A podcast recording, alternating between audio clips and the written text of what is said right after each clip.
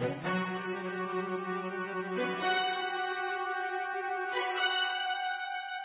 井の浅草キッド、エル歌舞伎のエル上田です。どうも、ゼロニアです。そっちはね、まずゲストが来ていただいているということで、はいえーご自己紹介していただいてよろしいでしょうか。はい、えー、じゃあ、レスリング広島県代表選手、アマレス兄です。レスリング埼玉県地区大会4人中2位、アマレス太郎です。二人合わせて、アマレス兄弟です。お願いしま早速ね、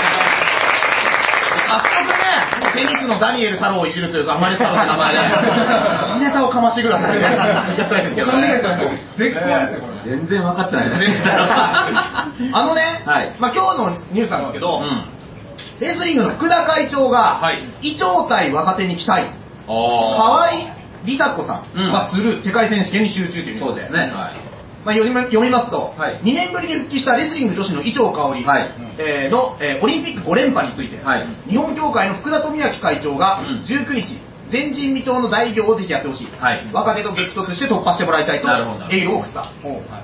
ということで、あの伊藤さんが復帰とかして、うん。でお二人はよくあの吉田沙保里さんの、うんなんかね、よくツイートで見るんですけど、うん。いろんな選手のなんかこうイベントに参加してるじゃないですか。はい。でなんかね、こう知ってることがあったら教えてほしいなと思って。知ってることはないですけど、これ、えどういうこと？代わり作をするってどういうことですか？まあだから、伊調香織は今後その協会で、はい。えー若手と一緒にどんどん戦ってってはい。強くしてってほしいっていうようなことですよね。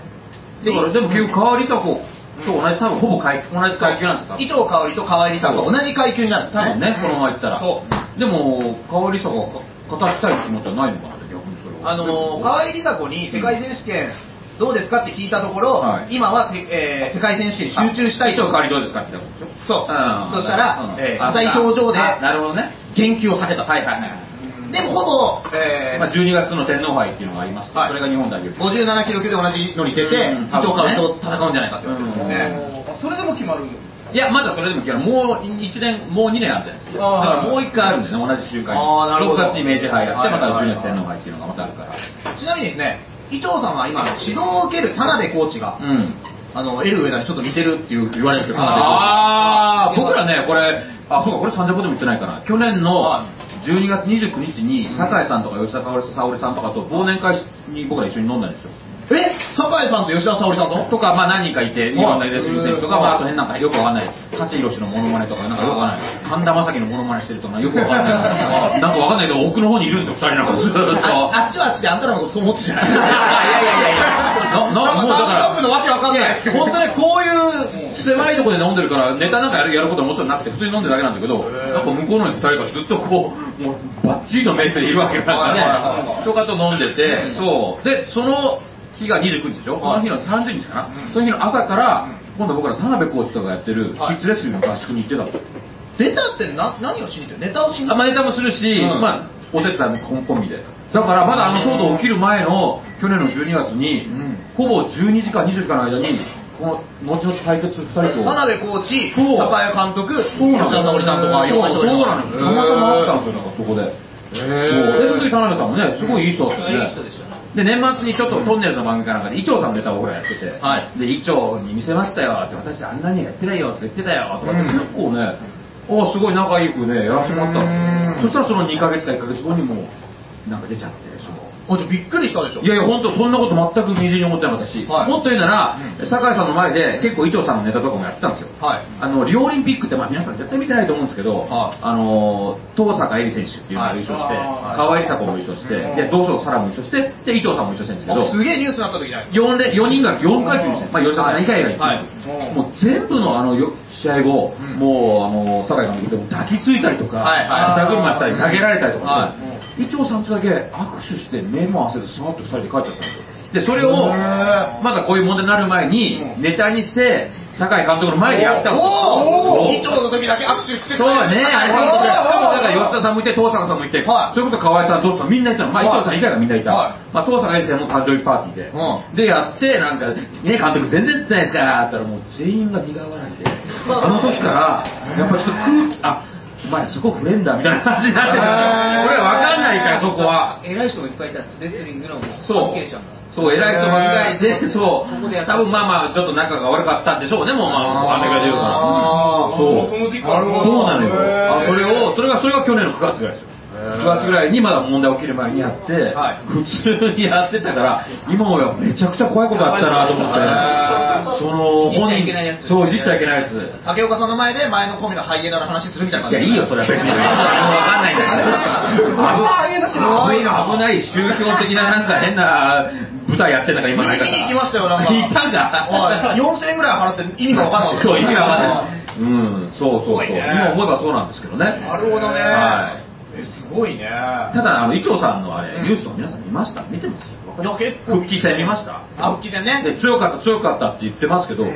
僕らやっぱちょっとそんなに感じなかったです。本当に多分あえそう？2ポイント取られてるんですよ準決あ勝伊調さんってほぼ無失点で2年とか3年国際試合でも点数は取れなかったぐらい強かったんです。よフランクがね。いや僕からはねああの要は全国大会でもないような、はい。ところの社会人オープンで2点取られるっていうのがうん。ちょっと不安を感じたんですよで決勝でもねタックル取られてぐらついててあれ？はい。と思って。で最後の抑え込んだのほぼ力技だからテクニックとかではなくてやっぱ経験と今までの伊調っていう圧で勝ったってフィジカルというか。そう、はいは国士舘の学長言ってるのはあながち嘘じゃないですか？い私学私学館違うかも。国士舘ね、はいはいうん。そうだからちょっとまだブランクあるんじゃないかなってちょっとまだ。決勝の相手は私学館大の選手だったんですよねそうだね。え準決はあ準決勝は自衛隊の人、うん。あ準決がまあ強かった。確かに。あん中では一番、うん。俺の方が結構複雑な戦いじゃないですか。私学館大の選手とか。それ言ったらほぼ私学館だからねもう出てる選手。ほぼ私学館うんあの私学館出身とか。M1 でいう吉本みたいな。でそうそう本当そう。ほぼ私学館しかいない。まあなんなら伊藤さんも私学館だしね。そうだからねなかなかどうなんだろうってちょっと階級的なものもちょっとねスピードについてこれてなかったのかもしれないとかちょっと思ったりしましたね今までちょっと上の階級だったから。うん。はい。なるほど。天音さん、うん。あれはどうだったんですか？あの、酒井監督がうん。一回病院とか行った時に、うんあの営業かなんかが回ってきたってのありませんでした、うん。酒井監酒井監督が全部イベントを に？桜井さんと吉田沙保里さんがなんかねあの今年の2月にインドのレスリング映画っていうのが公開されるって日本でなくてそうダンガルって映画あったんですけどね。うん。それの宣伝部長を桜井さんと吉田さんがやってたんですね、はい。そしたらああいう問題起きちゃったからもうそれどころではありませんって言って酒井さんとか吉田さん断っちゃってそしたら次になぜか僕らに回ってきたっていうね どんだけレスリング界狭いんだよと思って。もっといるだろうと思って。その次はあまり兄弟で俺らがやったんですよ。そう。水道橋博士も言ってたよね。あそうそうそう、ダンガルの PR 舞台やってましたね。ちょうはい。ど大泉北の騒動の時にね。そうそうそう。パワハラ問題ダンカンに見えたって言ってたうんんだダンガルのあれがね。そうそうそうそう。それやってました。全然。あの伊藤千春さんうん。とはお会いしたことありますか？お姉さんはもう全然。引退してなんもうもうね、青森にいらっしゃる教職員からもですよね。はい。あのアテネと北京オリンピックの銀メダリストなんですようんうん、強いですよでね。伊藤香織さんの金メダリストで、うん。ウィキペディアによるとレスリング界の金さん銀さんと言われてるなんですなんで姉が銀なんだよ。姉の方が年上みたいな。ただその実際の金さん銀さんは、うんあの昔僕が見たテレビではあの手にあざができるっていう理由で一般の人との握手が禁止されてたんです。よえこれは私あの肉肉体的パワーハラスメントという。手にあざそうなんです手にあざができるどういうことあなんだの手握手しただけであそういうことねすごいよあの金さん銀さんがねえー、猪木が参議院最初の立候補した時そうだったもんねもうずっと何万人握手しちゃって疲労骨折起こしたって言ってへー剥離骨折かなまあよく剥離骨折って使うんですけどねあのひびが入ったとかなんかよく見えない適当な骨折なんですけどなんかうん。あじゃあなんかこう変な事情がある時とか剥離骨折ってそうそうそう、剥離骨折、あのー、えーと猪木ファイナルカウントダウンでジェラルド・ゴルドと戦って、うん。でその後勝ってスティングと戦うんですけど、はいジェラルド・ゴルド戦の後に剥離骨折したって言ってますね。アマレスで詳しいな 東京ドーム、東京ドームのあのだでかい花道を猪木がジェラルド・ゴルドに蹴られちゃって、はい。足骨折してるっていう、どっちかわかんないけど、もう引きずりながら移動してくる時があるんですね。猪木が。花道を途中で一回 一回ね、わざとうんこうやってやって、で、一回こうやって、こうこうやってやるの花道をこんなやつが今からプロレスできるのかと思ったら、花道だよ、だって。格闘技弱ってるのか格闘技だねあの花道歩いてこけたことでこの試合の注目のはここだここね喋ったんで僕あれ見に行ってたんだ見に出たんかいてたろあれがそのひざひざまずいた時が一番盛り上がった試合前だよ。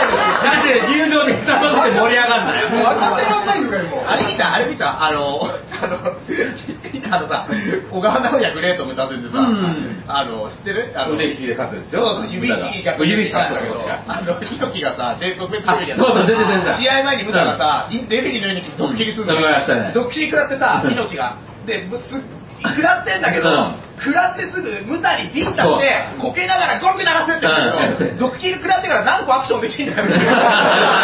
で、その後リングサイドで立って見てる猪木の顔が、み、まみ緑だよ。むちゃくちゃですよね、あれだって。レフェリーなのに片方殴るんだよなっていきなり。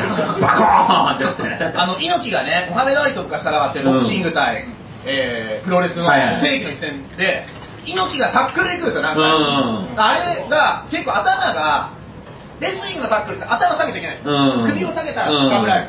でも、猪木はレスリング経験があるから首が、まあそうねちょっともしみあ、たいなねやっぱそういう感じですか？うんまあでもまあまあ、でも、んしょうがないですよね。あれ、入れあれ入れないよね。ボクサーのあの、まうんあ、しかもあのね、総合の知識がない時代だから。そうそうそうそう。えなるほど。レスリング協会の話聞いてるのに、ね。昔話してる。剥離骨折の話でしょあれが面白いですから。あとね、もう一個あるんですよ。伊調香織がはい日本レスリング協会に反旗かっていうニュースで、え？日本レスリング協会は代表選手が着用するウェアに関して国内メーカーと契約している。なるほどなるほど。伊調は復帰戦でアメリカメーカーの靴を履き、依然として協会に不信感を抱いているのではないかっていうのを日刊時代に書いてるんだけど、へこういうのどうですか？例えばアマレス兄弟さんも、スポンサーがついてーそう僕らもだからユニフォームがもうこのスープレックスっていう会社さんが作ってくれてるんですよ、これもそうなんですけどだから。だから今日でも靴がナイキじゃないですか。靴はそう。これなんか反旗を翻してね。いやこれはでもこれは これももらってるんですよ。アメリカのナイキのへ八ー田先生から。八田先生っていう東京オリンピック。の息子さんです。もう八田一郎先生は新参になってるから。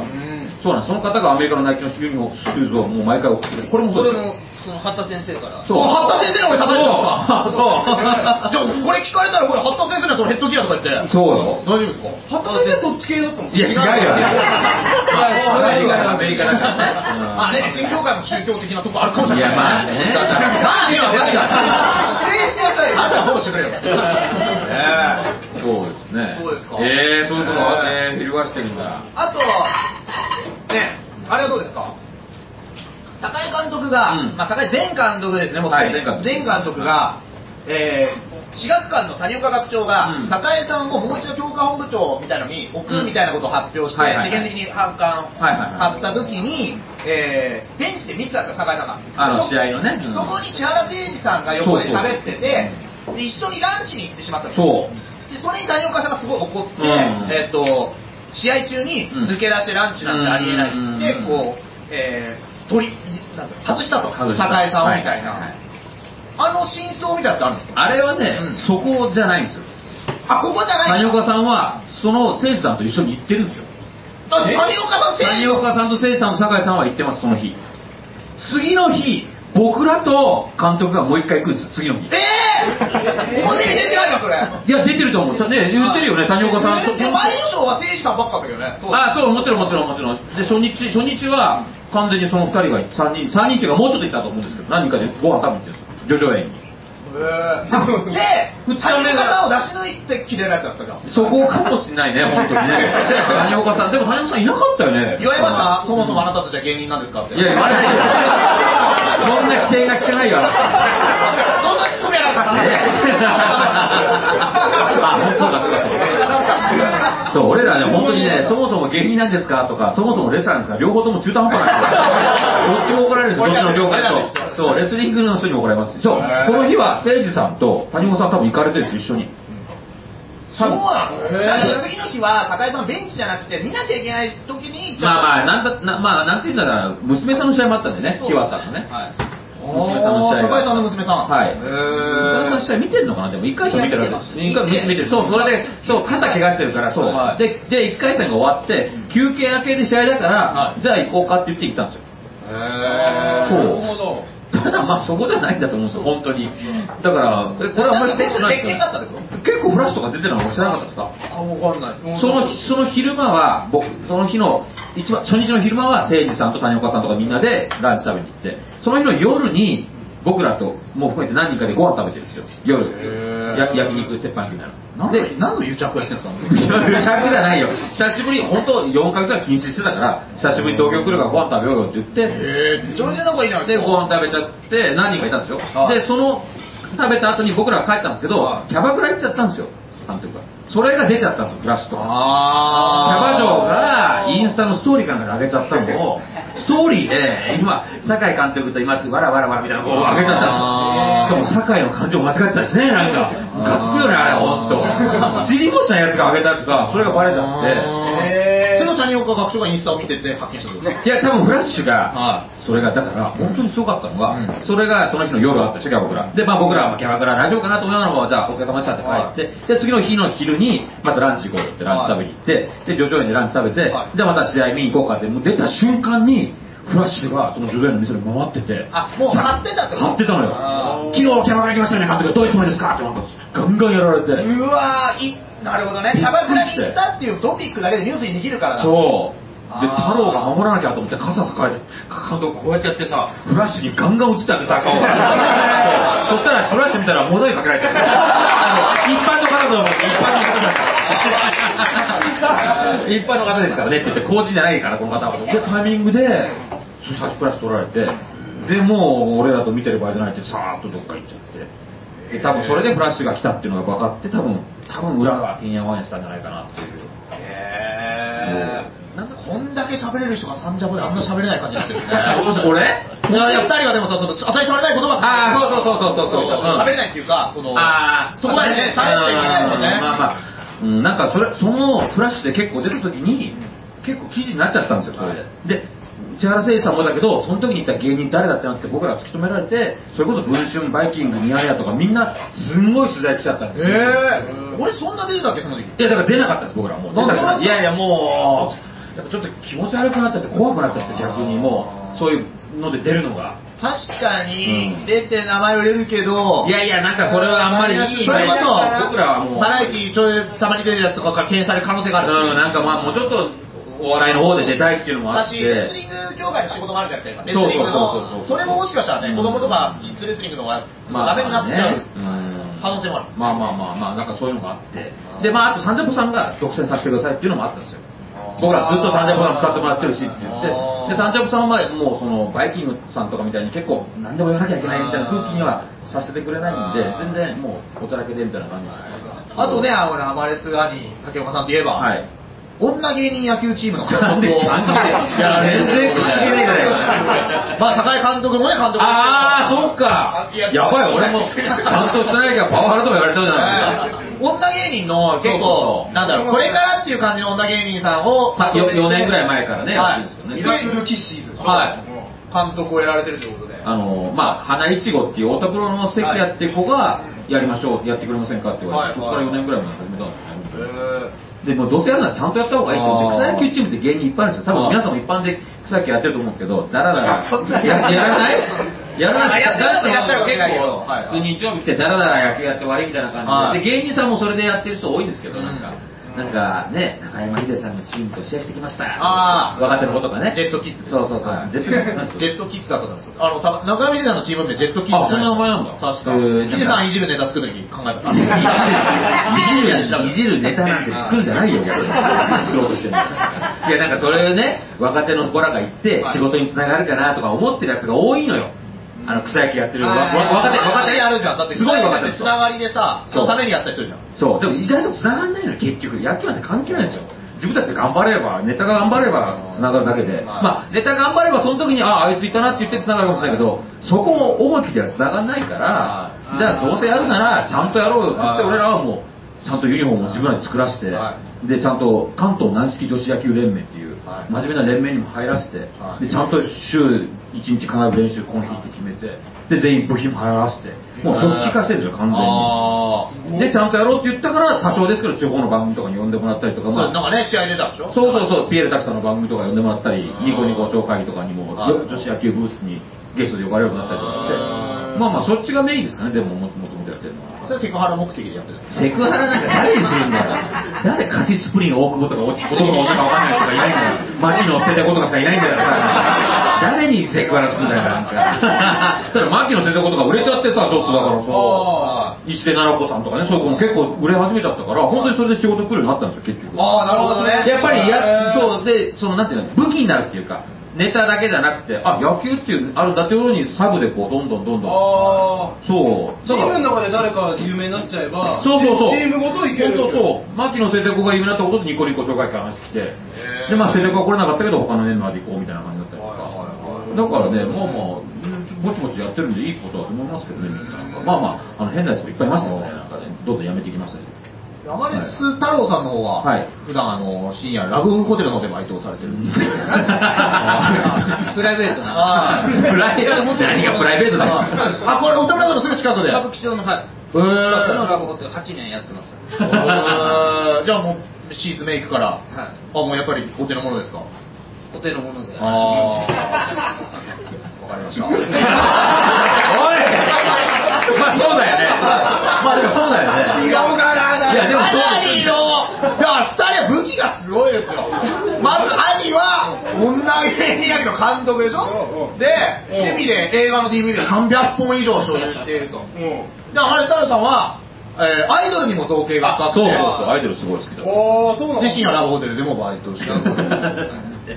かなりの、うん。ねあのー若い子から、そう結構おにゃんこクラブとかまで幅広く好きなんですよ。あ、はい遡りね、だって、太郎さん俺とあんま年齢変わんないよね。同い年。あ、そっか、34。へーそう。くらいね。はい。だって渡辺美奈代の誕生日会にあの花束送ってアマレス太郎よりってね送ってるんですよでそれをブログで上げてくれるんですよ渡辺美奈代さんが。ブログでありがとう。誰だよアマレス太郎 あのね、俺、その配信でも喋ったけど、この人ね、こんなんだけど、すごいのよ、アグレッシブさが。あその、小玉のりおってね、あまり太郎さんの好きなプロレスラートークライブに、太郎さんに誘われて見に行ったの。で、い行ったんだけど、小玉のりおさんとか、あと元リンクスのレルに北川さんって人とか、まあ、もう普通の人からしたらすごい人だし、怖い怖い。まあ、一般的にはその有名じゃないんだけど、まあ俺も割とテンション上がったんだけど、そういう人たちが途中でライブ途中で帰るとかなってる時も、太郎さんはやっぱこう写真を撮ろうのよって一緒にってなって。写真撮ってもらいましょうよって俺に言ってくれたけど。いやもう帰りそうだからいいんじゃないと思うんだけど。ブワーって終わっててすいませんすいませんすいませんな。え写真撮ってもらっていいですかみたいな、えで写真撮りましょうってなんかこういう変なダチョウクラブみたいな。レスリングの方だよ俺ちょっと引いたもんだからなんかそのツイッターとかでその売名することしか考えてない。んですよ写真載っけて。いや小長のりとのツーショットで。誰が売名になるんだよそれ小長もそうですけど、だそれこそあのさっきの吉田沙保里さんとか、はいそう酒井監督の時も僕がもう写真撮りました。写真はだから野心家なのか野心家なのかそれとも普通にツーショットが欲しいのかどっちなのツーショットが欲しい。売名じゃないじゃんちょっと惹かれてましたもんそうですね。あのーあもうなんか変なやついるみたいなそう。だからね。喋んないくせになんで写真だけ 喋んないくせに写真そんなこと思ってないあの吉田沙保里とか。あいつ喋んないくせに写真ばっかり。撮って違いますそんな喋んないくせにとは思ってないと思う。喋んないくせに。ってすごい思い方だな。違う本当にその吉田沙保里さんとか酒井さんがいる前で呼び合った時にめっちゃ受けたんですよ、はい。で吉田さんが声かけてくれたんですよ、ぶまあ、客席側からもね、はい。すごい投げられてばっかりだから、痛くない、大丈夫、あのあー若い人大丈夫？って言ったら、無視するんですよ、それを全然。喋らないから、無視ですよ、まさかの世界の吉田から喋られて、ね。ただ、あはいって言ってあんまりね、返普段もね、そう返さないですもんね、喋るよね。そうなんですうー。ん。すごい。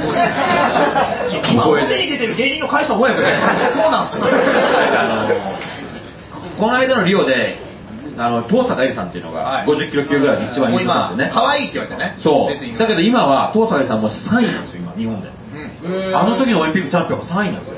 今、入江選手とか2位で、1位が須崎優衣っていう高校卒業したての子が今強いんですよ、めっちゃ。はい。で、やっぱこの人オタク精神だから、うんレスリング界の中でも推しメンを見つけちゃうんですよ、なんか。で、それが須崎優衣ちゃんらしくて、あ、アイドル目線ってこと？まあそうですね。すごい可愛くてその子が。いやいや、そんな可愛いが一般の女の子だから。いや、失礼だ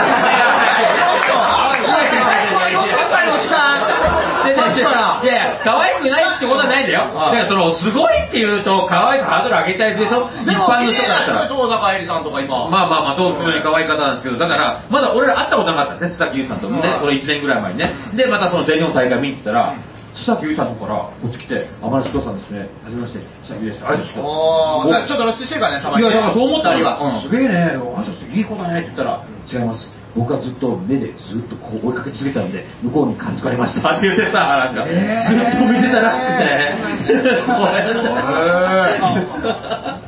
あとりあえずヘッドギア外そうヘッなドギアピン当て、ピン当て。怖いわ。僕ずっと見てたおかげで気づかれましたね。とか言って、なんか試合そっちの上で見てんだもん、ずっと。だからその須崎さんの卒業式の、そう。は3年生を卒業を送る会っていうレスリング部のね、はい。あの名門の安倍安倍学院だっけ、はい安倍高校、名門はい、王子の方にある高校んですけど、レス女子レスリング強い、はい。そこの3年生の卒業パーティーに僕らも呼んでいただいて、でー。そこで余興やって、で、まあなんかちょっとおめでとうございますってプレゼントを渡して、結構その、やらしい話ですけど、その、仕事がすごい増えてるじゃないですか、そういううん。結構それで、でも二人バイトもしてるじゃないですか？バイトもしてますよ。そはの、まあね、お金って言うとあれだけど、はい。提携とか立てられるようになってきてるんですか？い、いやでもね、レスリング協会そんなに、その安倍学院に関しては高校生だから、もうお金取ってないですよ、これって。もうただでいいよ。はい、お金。ボランティアレスラーまあ、いやでもそればっかりやってると結局、そう、復活するんだよね。ボランティアレスラーであーね。いやでもそればっかりやってるともう食えなくなるから、そう、それをずっとやり続けてるのは良くないんですけどあ、ね。どうやってこれから仕事にしなきゃいけないかって考えてる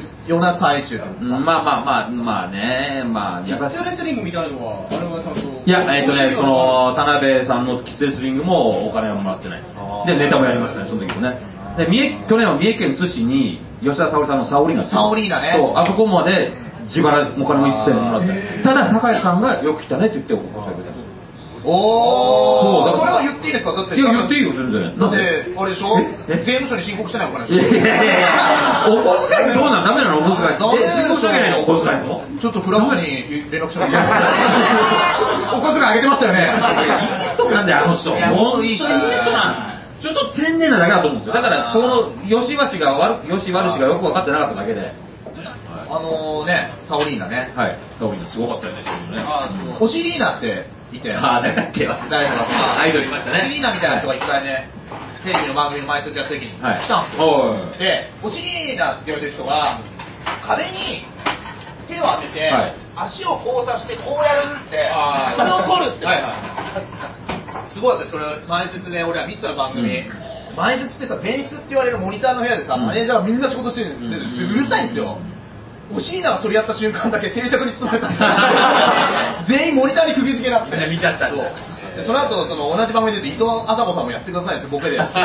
伊藤麻子が始めた瞬間に打ち合わせが再開して 正直だよな。そう正直なもんねえ麻子さん。ねあとね、大仁田氏が、まあ、これね、我々よく配信されてますけど、7年ぶり7度目の復帰をうん。するということで、10月28日に、はい。でこの関連ニュースで、伊調香織、パワハラ問題が復帰というのが、ああ、復帰今、日本二大レスリング問題って僕は言ってます大仁田の？ね。どうですか、大仁田の、でも先ほどのプロレスも詳しいからね、まあお二人、お二人はいのは思い出あります 俺今思い出がなる大仁田の思い出いらない俺初めて、小6の時に初めて見に行ったプロレスが、大仁田氏2度目の引退試合だったんですよ。二度目ってもう覚えてないな。あの、はやぶさって選手と電流バカでやあ、ってそうだっけそう二度目。二度のリングだ二度のリングだって連発した1ヶ月後に、もうレフェリーからまでリング上がってたんですよ。いや、そうだね。大仁田さんあんまり、ら、僕はあんまり、会うことはないですよね会うことはないです。会ってきたわけはいいやないっす永田裕二選手はよくいるんですよ。レスリング会場に。元レスリングだからそうね。そうそう、新日本プロレス。今も世界選手権そう、今ハンガリーからちょうど行ってるの。あ自分でへーホセイゴがねそう、ホセイゴ見に行って、ね、あの、前売り券全部売り切れてね、一回入れなかったんでね、入れなかったって中田裕二さんが。中田さんチケット持ってますそうそうそう、本当に。あの、それをね、あの、つぶやいてたの、ツイッターで。えっと、世界選手権についやっとハンガリーまで行ってたけど、満員で入れなかった。どうしようって書いてて。プロレスのチャンピオンまで行ったのに。ねえあれ、弟がね、永田和彦選手。そうでグレコの銀なねなんかの銀メダリストですよね。で、その後総合行ってね。シドニーでやってます。はい。俺すごいですよね。で、うんその弟が警察、元警、警察のレスリング部だから。そうそうそう。永田裕二選手は敬礼を。今、あ、それでこれね、うんは、ブチロードっていうところでねはい。で、あれ、この間もちょっとニュース、ちょっとだけニュースになったのは中田裕二選手。本当にレスリング好きだから、はいレスリング会場で教えるのセコンドつくんですよ。はい。でセコンドが目立ちすぎるから邪魔だって怒られたよね、ね。そう。でかくそう本当に怒られたで、なんかちょっとゼアとか言ってたんですか？ゼアじゃなくて、ここれをまたやっちゃったらしいんだよね。なんかね帰っちゃってね。で、お客さんがそっちに集中したの。でどうなんだろうね、なんかちょっとだけニュースあったよね、なんかね目立ちすぎる中田裕二とかってなんか、でもすごいレスリング思い入れあるから、は本当にフラッと来てるよね、いつもね。いつもいますよ、大きい会場行ったら。多分毎初日から全部ずっと言ってるよね。客席で見てます。そう。本当にレスリング愛してる。だから去年の天皇杯っていうのがまた駒沢大会だったんだけど、その時も、その時はね、ちょうど年末ちょっとだけライブで番組テレビ出てたから、はい。レスリング関係者結構僕らのこと食いついてくれてなんか、はい。あまりさんあまりさんって言ってて、へー。パッと見たら中田裕二の周り誰も一人もいなかったから、中田裕二より俺らの方が人気あるんじゃないかって 喜んじゃってさ、なんか。長田あれじゃないですか、ミルコにハイキックで負けたじゃないいつのこといつのこと引きずってるんだよ。それだったら兵道の方行くよ。ジャンプベルト持ってきて秒殺されたんだね、プロレスファンだね。悲しかったね。あれ悲しかったね。無理やり言われたんだろうね、あれね。なんかねあれはどうですか、そのパワハラのニュースじゃないけど、昨日か、骨折這いつくばって、ハスキー、あー競技独行に賛否両論、まあこれ見てない人もいらっしゃるんで、ちょっとマラソンね説明しますが、全日本、ね、全日本実業団対抗女子駅伝、えー2区の飯田玲、19歳の選手が、えー第2中継所200メートルほど手前で他の選手と接触し、バランスを崩して転倒。立つことができない状態となったが、這いつくばった状態で進み、3区の今田まりえになんとかたすきを渡したと。で、その四つん這いでゴールを目指してるっていうのが、まあ結構今テレビでやったりしてるんだけど、なんか全然ね、レスリングからしたらね、だってロンドンオリンピック、伊調さん、人体切れてたんだっけ、人体切れて金メダルですからね、だって。骨折。あ、そうだ、吉田沙保里さんは高校の時にね、腕、左手首骨折骨折しちゃってたの？ボボルトで固定したまま片手で処理して 全国優勝優勝した。んだ。それをね、一回出してるよね。テーピングでそのボルトを隠させろって言われて、監督に削ってボルト見えないようにして、怪我してないでしょっていうふりして、勝ったんだって。猪木なんかそんな痛くないのにここけたんですよ。いやいや、いいや、そこが一番盛り上がったんだよ。東京ドーム5万人が一番湧いたんだよ。猪木がこけた。プロレスで饒舌なんだよ、さっきから。レスリング。そう。あの、見ました？なんかね、見たよ。四つん這いでこうやって、タッチそう、パーテルポジションからね、レスリング。で言う。いや、だってコーチがね。ね、コーチ、おっさんの声みたいなの入ってるの見ました。うん、審判の人じゃないの？あれ、審判うん審判団と最後までうん。最後までやらせてあげない。そうそう、最後までやらせてあげない。審判だ、審判だ。そうそう審判。気持ち的には、うん。あの気持ち的にはっていう前にちょっとためがあるんで。一瞬あパワハラそうになると思ってあ気持ち的には言ったじゃんあーそっかいや俺はちょっと勝手に考えたけど。違う、なんかあれは一回やめますかっていう話になったんですよね。あなんかなったココーチの指示で、そしたら私の審判の人にいくらあと何メートルですか？って言われて300メートルぐらいって言われて行きますって言ってそれで行ったってそっかチーム自体が危険になっちゃうからか。そうそうそうそうそう。あそう言って言ってましたね。ーあまりしたらねチームが危険になるのに4時に営業で抜けようとしたんだよね。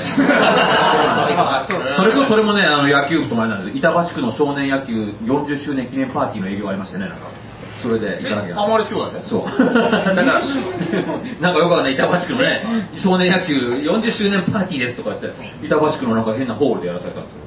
少年野球へで僕もだからまあ、だから僕に仕事来るけど、僕ピンじゃないから、まあ、コンビですから、あじゃあ、あまり兄弟さんで。あのみなえっ、と自分でやってる女芸人野球チームそうそうそのう。仕事をつながりつながりアマレス兄弟だからそのねアマレス兄弟の竹岡さん今でこそちょっと成功者に見えますが成功者って成功してないよ。紆余曲折入ってますから、その、我々が知り合った時、竹本さんピンで、はい。楽屋の隅で、うん。ずっと、明日のジョーのように下なぜなら同じ芸歴ぐらいで喋れる人がいない。から。まあ、いないよね、もうね、だんだんやめていくこうなったら私、そういう人にしか喋りませんから、いつもしつこくおはようございますって言いに行って、うん。覚えてますか？えー、そう、どういや、でも俺、多分俺だけだったと思うんですよ。結構、まあ、み知り合いは喋ってたけど、うん。みんなちょっと怖いんですよ、この。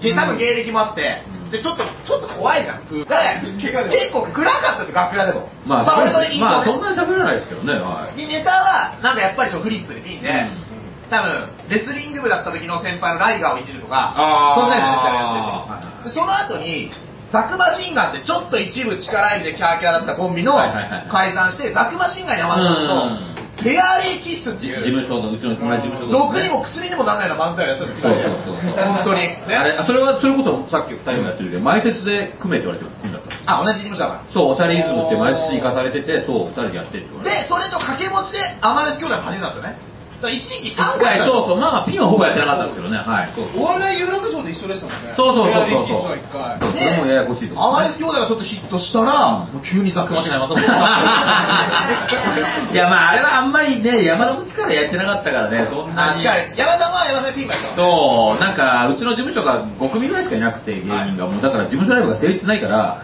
ちょっとピンで出た後にもう一回コンビ組んでもう一回出てくれよっていうなんかどっかの風俗みたいななんか在籍120人みたいな感じで同じ人が衣装変えて出てくるみたいな感じでさいや、そうなんですかそんな当たり前みたいに例えんなよ。知らないよ。そうなんいやわかんないだ。わかんないけどそういう形なんかそんな感じで思い浮かんじゃったんだよアングラの人だね。みたいな感じで、ピンで出てた二人がちょっと衣装変えて漫才やってコンビ変えたら、ね、新しく見える感じでやってた昔は。そういう意味で。なるほどね。そうだからそんなのはいっぱいありますよ、うちの事務所は、本当に。でも、あずっとね、事務所にも呼んでいただいてね。あ、そうそうそうね。あの時もまだ暗いから俺いじったんですよ。あの、そうだバー当たりってみ芸人しかいないとこで、うん今日竹岡さんしか友達いないっすわ、みたいな。んちょっとデカめの声で。マジじゃねえよ、ふざけんな そんな言い方してちょっとまたやってろ、みたいな。うるせえよ。いいよ。や 俺細かすぎて使わないで出ましたよ、実は。あまりさんにのプライベート。れ見て、初めて作業の言えない人だったら、あれ、竹岡さんだそんなネタ知ってる？なんか昔あった作業が言えない帰国子女。これ見てえたら、国史上ね。作業が言えないカップル。なんか少しやってもらうことできるんですか？できるよ、別に、あの、普通に作業がいない人って。で、細かすぎてに出てるんだ。そう。あ、優勝してますそう、俺、ああ、そう知ってますか作業が言えない人優勝してる。いやそれ僕初めて見た時あ作業の人だってやっぱ お前選挙入れてない。言えてなくはないよ。言わないだけだよ。びっくりしたよ。言えてはいる言ってないじゃない走ってない感がね、確かにね。今日はね。え、じゃあちょっと振ったらいいですかあ、いいよ。じゃあ俺あいや、振ったっていうかね。ノリさんですノリさんこのだったら普通に自分でやるだけなんで。ちょっと俺ノリさんやっていいですか？いいよ。続いての人はこちらです そんな感じだったっけな。えー、作業がいない人。私、今、シーチキン食べてるから、ちょっと静かにしてよ。そう、っていうね。いや、多かね、多かね。全然モノマネでも何でもないんですよ、これ。苦労してますね、いややっぱり。ただ、この時も有田さんがいてくれて、細かせてたんて、有田さんがめっちゃいじってくれたプライムの時の先輩ですよね。そう、んクリームシチューね、なんかはいもう全然面白くない、あんななんだよって言ったら逆に跳ねちゃった。いじってくれた。それで優勝しちゃったんですよ、そのままの流れで。げえモノマネでもなんでもねえじゃないか、あんなの。じゃあ今もやってないじゃん。やってないけど。で営業でさ、でもさ、あったやつ、営業ってね、俺はあんま行かないけどさ、30分とかあるじゃないですか、たまに。ありますあります。で、あまりだけでダメになったら、やっぱやったりするんですか。えいや。じゃあ次まして、作業がいけないや、もう、この30分だったらギリなんとかなります。い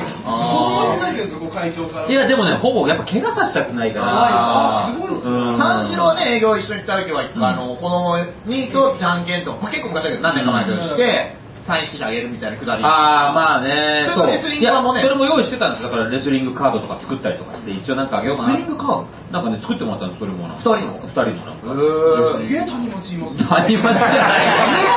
谷町ですね。い。や、お谷町がい。て風俗にあんな詳しかったらやばい。よ。例えだよ、例え。例えねい。や、だけどそう、それで、そう、そうしようと思ったんだけど、なまあ30分ぐらいだったらね、ただ同じ現場にすぐに呼ばれることもあるんで、たまに。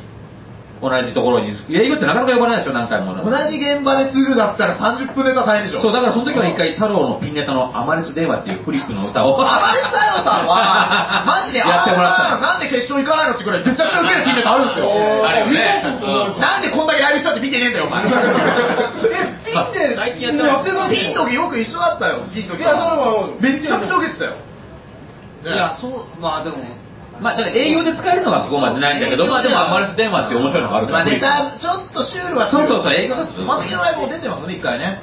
あでもまさき養成所あ、よ、マセキ的には卒業で、で、マセキのライブ来てて、マセキって時間とか厳しいのに、アマレス太郎さんって唯一遅刻してきて、でこの人テンパっちゃって、全然偉くもない若手の芸人に、すいませんでしたって。謝って誰かわかんないやつに。そう。誰か謝れそれはもう受かんなくなるまあそれだけ。で すじゃあ、苦労してるのこっちも、マセキダメだって、人力車の様子でもこっちたんだよね。人力車の養成所はもうめ面接で落ちちゃう。喋らなすぎて。暗すぎて。かもしれない暗すぎて。ネタの時は、だってピンでも俺見てるけど、喋り、喋るんですよ、ちゃんと。だから、歌だったら喋れる喋れないんで歌で歌ネタとか乗せちゃってうん、セリフとしてやってる。あそうそうあー、なるほど。あとだって無言でジェンガをただ作るっていうネタもありますよ、だって。喋らなくていいんだもん、それは。トランプもあるよね。トランプもトランプだやってるやんそれも無言ですよ、だから。ほぼ喋らないじゃない。いいですね。いいですね。ねトランプとは。素晴らしい。はねあとね、い。はい。あのー、日露の息子は何色っていうニュースがあって、ああ、日露子供ね、生まれたよね、なんかね。あ、やっぱり物まねの評価でも狙ってらっしゃいます違う違う違う、あの、ニュースタッフっていう、日露さんも一応いるんですよ。日露じゃニュースタッフなの定型的な感じです同じなほぼだから、だから結構一緒マリナーズじゃないですかマリナスはインシロだよ、インシロ。永久補佐だからね。一郎の本名からローをもらい命名っていうニュースで、えーまあ、日露さんで一郎さんのモノマネの日露さんが、えーブログを更新し今月15日に生まれた第一子の長男に一郎の本名一郎からローをもらって命名したことを明かした。長男誕生の際にはブログで一郎選手と同じ10月生まれの天秤座。あそっか。生まれた時間は6時。今日じゃない、一郎の誕生日、22日。あ本当だ。今日だ。今日一郎とタカさんが誕生日一緒だ。タカさんっての石橋貴明さん。へーうちの相方も3日後ですよ10月25おモニターと一緒ですよ。つながってくるね。伏線回収するやつだな。大喜利のピーターあ、ピーターいいね。ピーターズもしますおいいねピーターそれでバランス取ってますよ。で生まれた時間は6時51秒え、あ、51。息子と妻はやりおりますね一郎の背番号51に関連付けてコメントしていたが今度は本家一郎の誕生日となった22日当日に息子の出生届を提出するこだわりぶりああ、なるほどね。で、えー、何色なのかはご想像にお任せしますとブログを締めくくりまでも何色ってあんまりないですよね。なめろうなわけないですね。なめろ。うだからもしかしたらもしかしたら今後ねちっちろうになるかもしれませんね。ちっちろうちっちろう。いましたからね。ね、愛知の方でね。はい、お父さん。何なんですかね。何の名前になるのか。いやー、一郎、はどうなんだろうね。それはまあね、正直は分かるんだろうけど。この間、オールスター高野菜で重心ライガーにビンタされて全くリアクションリアクションしなかった。夢のツーショットじゃないですかそう、いや違う、みんなが芸人がリアクションしたのに、日露だけリアクションしなかった。ライガーに殴られてとか。あれはちょっとプロレスファンとして許せないな。ねえ、リアクションしなさいよ。あれはライガーにもしてないし、芸人としてもしてない。あさん行ったんですかあれだ、俺らもギリではダメだって言われて、仮で残ってあ、俺らと一緒だ。一緒だえ、アマレス兄弟さんでもダメなんだ。ダメなのうん、なんかやっぱり、あとね、はいあのー、もう一個ね、やりたいなって。この高野菜時なんてもう俺らなんてその日もう M1 の2回戦落ちるわ。あね、はいはい。高野菜も出れないわ。でラフターナイトもダメだわ。チャンピオン大会で。あーね。マジでそうかなかなかきそうだまあまあね、出し方ですよ、こんなに。ー前回出てたもんね、小屋さんね。あ出てるとは言ってもね、オーディションいっぱいもらってますから、我々は。うん。ね。別にそういけいいだけの話。そうだね。ねたけしさんの、それはあ、あたけしさんもね、また番組があるもんね、またね。そうだ年末。ユッティがうんついてないことが連続したことをブログで報告。んああ、いいことねえぜ。あれですけど。お笑い芸人のユッティが9月28日にアメブロを更新。最近のついてなかったことを報告した。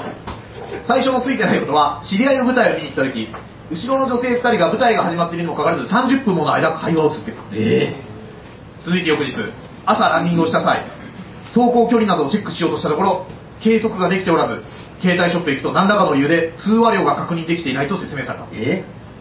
ユッティさん朝ランニングしてるんですね。あ、ルートすごい働いてる。ね。えっとね、あの、世田谷公園の走ってるね、よく。言っちゃうんだ知ってる。すごいね。あの辺に世田谷球場っていう野球場もあるんです草野球のとこ。はいそこでよく練習してるから、たまに会うんですよ、本当に。へー。終わった後になんか、ガスとかなんか食べに行ったりすると、ユッティが言ってあれ、今ユッティじゃないって言って、あ、いつ走ってましたって言ったら走ってた。へー走ってる世田谷公園はい若ちくやってます我が子まあもうこうは知らないですすげえ見るよね。ね、なかなかね。えーさらに買い物帰りに自転車の車輪に買い物袋が絡まってプチトマトをぶちまけた。あということです。意外とちっちゃいことを気にしてるという。かなりちっちゃいよ意ね。外と気にするタイプ。プチトマトに関してはかなりちっちゃいよね。トマト自体もちっちゃいですからね。そうだよね。ユッティさん世代ですか？そうだね。ユッティ世代。ユッティ、タイガー、クジラ、ビッグスモール世代。あれ売れてねえじゃないえか。バカリズムさんもどうあ、バカリさんと同い年。バカリさん同い年。まあ、みんなのアンタッチャブルさんもそうだし。フットの岩尾さんと、フットの岩尾さんとか。なえ、おいくつですか43。あ、そうなんだそう、上原コーチとかね。え、誰上原コーチ。おー急急に教授の選手言っちゃった。高橋由伸さんとかね。はい、みんなへそうそうそう。だって俺だからユッティさそんが、いるのに言っていただいていいだろ。別にあの、マンプルゴッチの頃からあー。聞いてきたコンビねそう、その頃バカバカとよく出てて、はい。お二人は賞レースとかどうなんですか？